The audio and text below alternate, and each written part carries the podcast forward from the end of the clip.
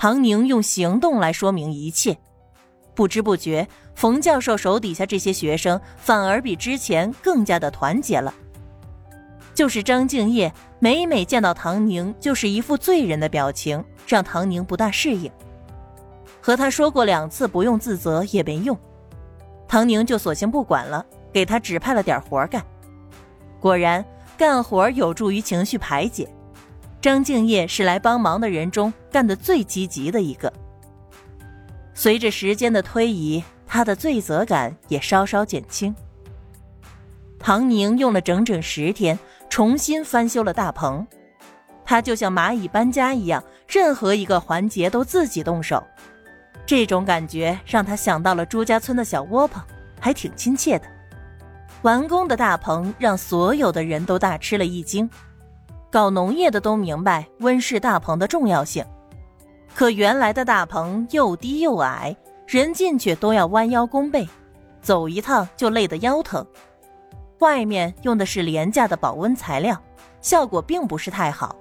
固定的材料更是就地取材，大风一吹就要摇摇晃晃，大雪一压，随时都有坍塌的风险。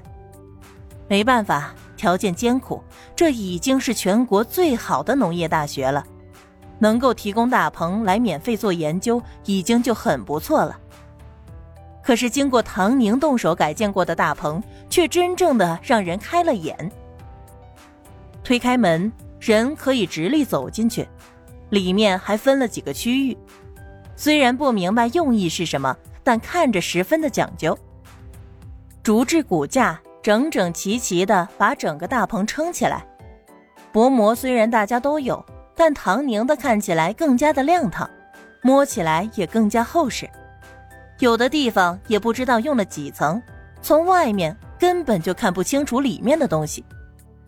寒潮来了，大家都着急防寒的问题，唐宁居然在大棚上面盖上了草山，看那厚度，等到严寒天气到来，人家在顶上解开草山，直接垂下来盖住两侧，完美。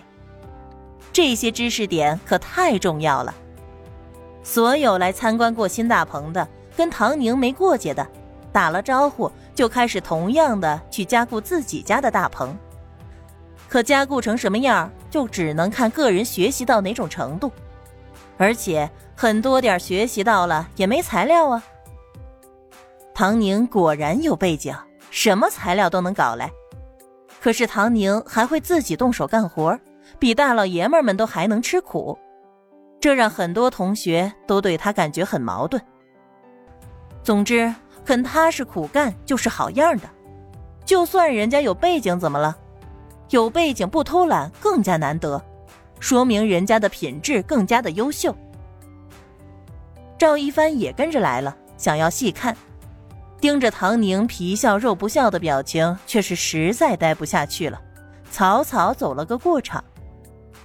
只有冯教授看出了门道，分隔开来的区域里湿度和温度也有稍微的不同。虽然不知道唐宁是怎么做到的，但他也没点破，只是对这个学生抱以了更大的期望。唐宁在修好的大棚里，把自己储存的种子都给催了芽，然后种上。这里的条件比光山市的小院子要好得多。小树苗长势也更加喜人，每天固定来照看，剩余时间用来上课学习。唐宁依然充实忙碌的生活着，直到严寒到来。经得起挫折，才能攀登更高的山峰。唐宁，不要怕丢脸，去吧。真正应该感到羞愧的人，不是你。咱们有多少成果，就汇报多少。学生自己能看得开。冯教授虽然心疼那三分地上硕果累累的红薯，但也尽量不提这事儿。十二月底的项目成果汇报要来了，在进入汇报室之前，冯教授鼓励唐宁：“放心吧，老师，我绝对不会给您丢脸的。”唐宁的话音刚落，里面传来了阵阵掌声。他前面汇报的是赵一帆，看样子是获得了非常不错的评价。唐宁的手里同样有着厚厚的报告，他听到里面通知：“下一个，唐宁，到。”唐宁推开门，迎着赵一帆下台时得意的眼光上台了。各位领导们、老师们、同学们好，我手中的这一份是被人毁于一旦的成果报告。他的手扬起，然后松开。啪的一声，报告落地。对着大家都惊讶的眼神，唐宁又开口：“被人毁了，说到底也是我自己应该承受的风险和损失。怨天尤人，改变不了什么。”赵一帆眼中的得意都要掩饰不住了。唐宁这是要放弃了？在他看来，他怎么有脸来报告自己当初的那一地的烂红薯呢？顶多也就是在冯教授目前的小麦成果上加个名字，可他还真的就敢来了。这女孩子还真是不怕丢脸，勇气可嘉。可我是谁呢？唐宁突然提高声调，在场的众人又悚然一惊：“你是谁？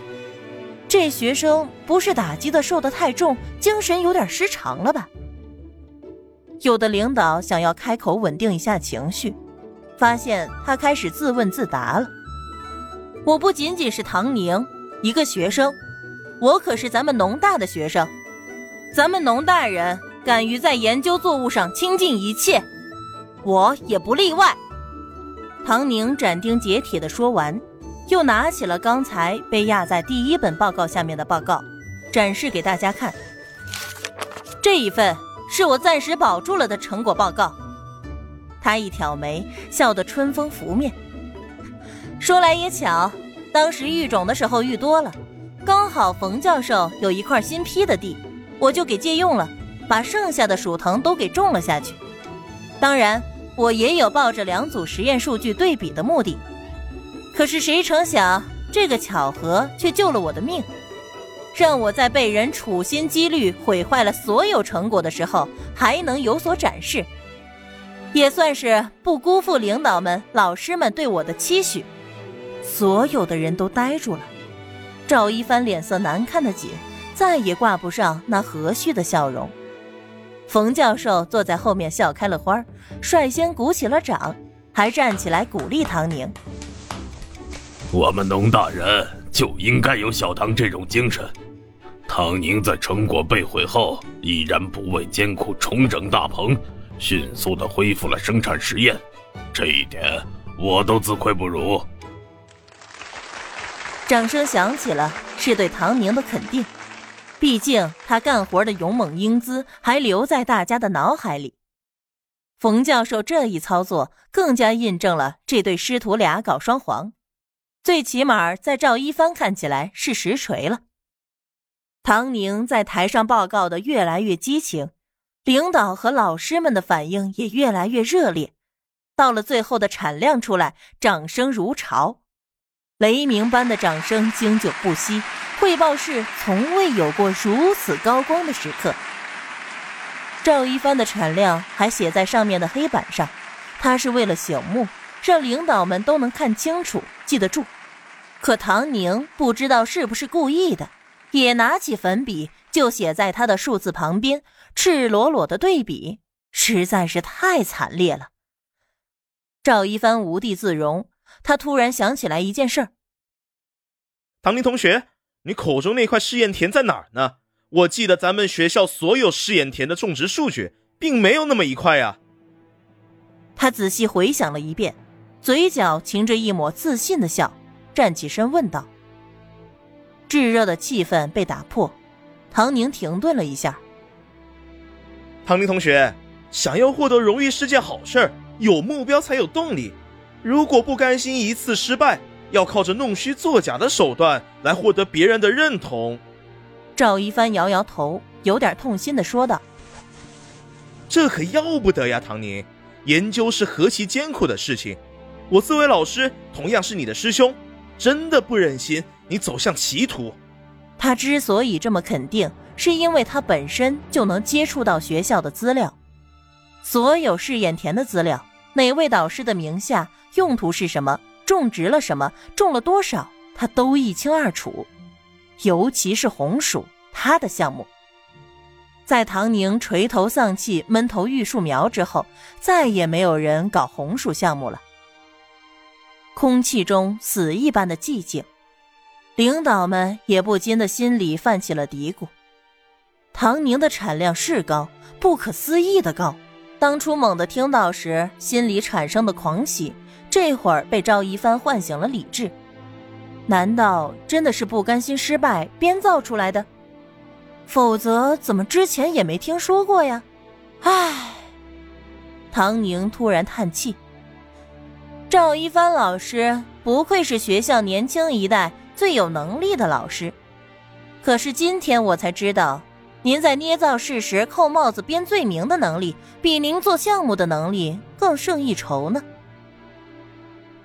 他顶着一张好看的脸。认真的说着扎心的话，形成了巨大的反差。赵一帆的心一慌，虽然知道唐宁有问题，他不可能有这么一块地来搞红薯，但不知道为什么连手都抖了起来。唐宁同学的嘴很硬，那我们就让事实说话。报告里数据夸张的来源在哪儿？有了这么高产量的试验田又在哪儿？经手人、数据记录都拿出来给我们看看。我奉劝你早点认错。别让领导和老师们对你寒了心。现在回头还有路，唐宁。他俩这么一来一回，搞得领导们都眼花缭乱，也不知道要信谁的好。唐宁轻笑一声：“既然赵一帆给我死死的扣了帽子，那我必须要立刻证明了，否则我就是编瞎话，我就是弄虚作假。”他合起手上的资料。弯腰捡起掉在地上被毁于一旦的报告，对着台下的领导和老师鞠躬。有人提出异议，我要自证清白，麻烦各位领导和老师们跑一趟腿儿，跟我亲眼见证一下我的试验田成果，替我洗刷冤屈。